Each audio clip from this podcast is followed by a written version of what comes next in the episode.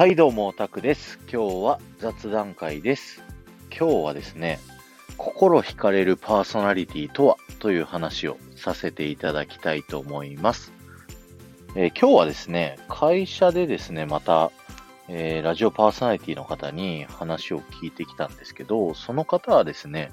元女子アナで、今も、えーうちの会社でですね、ある番組を喋っていただいているベテランの女性のパーソナリティの方だったんですけど、その人が言ってたのは、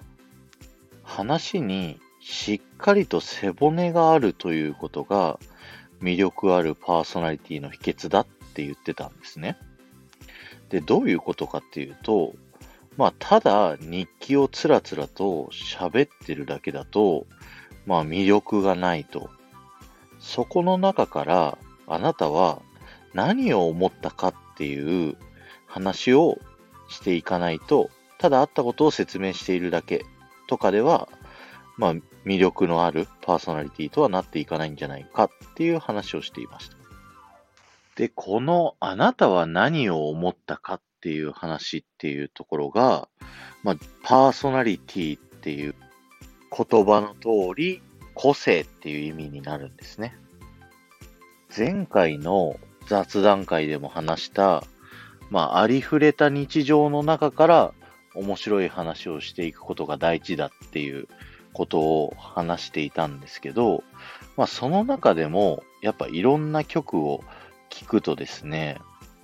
この番組面白いなって感じる番組もあれば、この番組はちょっとなって思う番組もあったりするんですよね。で、この違いが何かなっていうのを考えたときに、さっきの背骨がある話というところにつながってくるんではないのかなと思いました。今はラジコというアプリがあって、全国のラジオを聞くことができるので、地方の番組でも全国的に有名になっているラジオ番組も実は結構あります。で、その各番組を聞いてみるとですね、やっぱり話の中にパーソナルな部分、自分がどう思ったかっていうのがものすごく入ってるんですよね。だからこそ心惹かれるパーソナリティっていうのはですね、まあ、話に背骨が通っている。自分のパーソナルな部分が、まあ、しっかりと出せている番組っていうところに魅力があるのかなと思いました。で、ラジオってこんなに面白いのになんでメジャーにならないんだろうなって僕を考えたことがあって、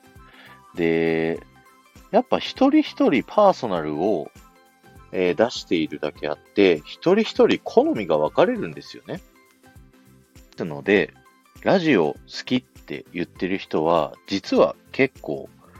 いるんですけど、じゃあその人たちに、一人一人どの番組が好きですかって聞くとですね、ものすごいバラバラの番組を答えられるんです。これはやっぱ一人一人の個性や好みが違うからこそ、まあ、ラジオというものに魅力はあるものの、そこが一体となって動くというわけではないということなんですね。で、それが何が言いたいかっていうと、万人受けするラジオはないので、あの、どうやってみんなに受け入れられるかっていうより、もうひたすら自分が喋りたいことを喋った方がいいっていうことですね。あなたの考えていること、感じたことを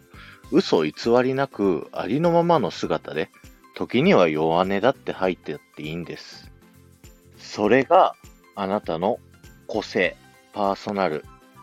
そして背骨のある話になっていきます。じゃあ、このタクラジはですね、魅力が出せてるのか、背骨のある話ができているのかっていうところになっているんですけど、この番組はどうなんでしょうね。まあ、普段のレギュラーのディズニー界のところっていうのは、基本的にはディズニーのやっていることを紹介しているので、パーソナルにはなってないのかなでも、自分なりの紹介の仕方をしてるから、パーソナルになってるのかなまあ、人の番組はよくわかるんですけど、自分が喋ってるとそこはよくわかんないですよね。皆さんにですね、ディズニーをより楽しんでいただいたり、あとこの雑談会でラジオにもっと触れていただいたりとかですね、